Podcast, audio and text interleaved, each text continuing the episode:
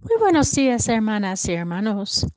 Meditamos la liturgia de este día lunes de la semana 30 del tiempo ordinario. La primera lectura es de la carta a los Romanos, capítulo 8, versículos 12 a 17. El Evangelio de hoy es según San Lucas, capítulo 13, versículos 10 a 17. Un sábado estaba Jesús enseñando en una sinagoga. Había allí una mujer que llevaba dieciocho años enferma por causa de un espíritu malo. Estaba encorvada y no podía enderezarse. Al verla, Jesús la llamó y le dijo, Mujer, quedas libre de tu enfermedad. Le impuso las manos y al instante la mujer se enderezó y empezó a alabar a Dios. Pero el jefe de la sinagoga, indignado de que Jesús hubiera hecho una curación en sábado, le dijo a la gente, hay seis días de la semana en que se puede trabajar. Vengan pues durante estos días a que los curen y no el sábado. Entonces el Señor dijo, Hipócritas, ¿acaso no desata cada uno de ustedes su buey o su burro del pesebre para llevarlo a abrevar, aunque sea sábado. Ya esta hija de Abraham, a la que Satanás tuvo atado durante dieciocho años, no era bueno desatarla de esa atadura aún en día de sábado. Cuando Jesús dijo esto, sus adversarios quedaron en vergüenza. En cambio, la gente se alegraba de todas las maravillas que él hacía.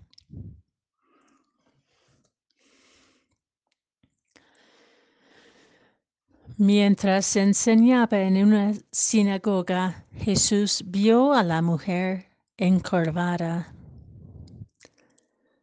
La mirada de Jesús está puesta en las personas invisibilizadas, ignoradas, impotentes. En la sinagoga, las mujeres normalmente tenían su lugar atrás de los varones. Una mujer inclinada hacia el suelo se perdería entre la gente. Pero Jesús la vio. Me quedo con esta imagen, pues significa que Jesús se dirigía tanto a las mujeres congregadas como a los varones y se puso su atención en ellas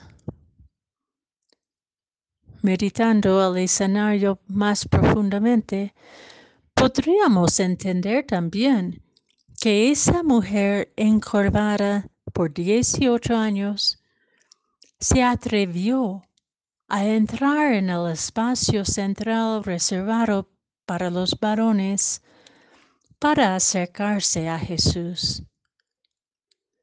Se atrevió a creerse digna de un encuentro personal con Jesús.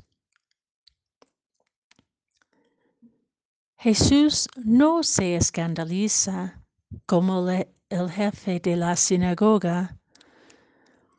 No se escandaliza porque el ver a la mujer con compasión la reconoce como una hija de Abraham y la conoce como una persona digna de misericordia y libertad.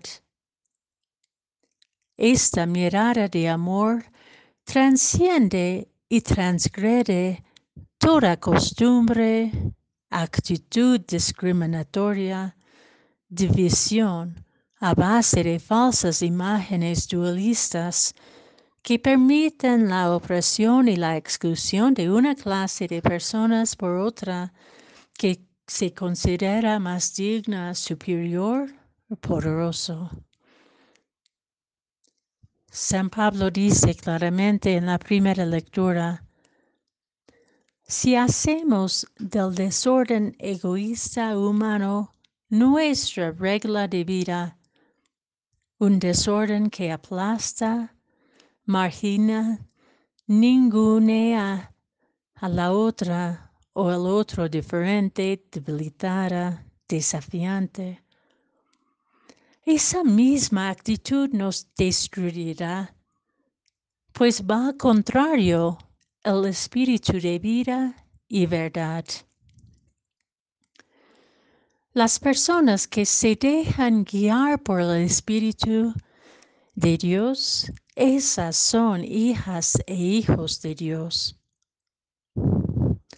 Este espíritu de Dios, cuando lo acogemos en nuestra vida humana y nos dejamos convertir por él, nos libera y nos levanta para ver cara a cara a Jesucristo, quien nos asegura que participamos en su glorificación a través de nuestros sufrimientos, particularmente cuando sentirnos hija o hijo de Dios nos empuja a transgredir costumbres, tradiciones, actitudes humanas, incluso bajo disfraz del poder o orgullo que nos dividen o oprimen. Si creemos que nuestra herencia es Dios y nuestra coherencia es con Cristo, nos convertimos por su Espíritu para mirar al otro y la otra con el corazón del amor, que es la única ley capaz de levantarnos, librarnos y sanarnos. Nuestra coherencia con Cristo nos exige coherencia de vida entre lo, entre lo que creemos y lo que decimos y hacemos. La unificación de nuestro propio espíritu con el espíritu de Cristo da testimonio que somos hijas e hijos de Dios.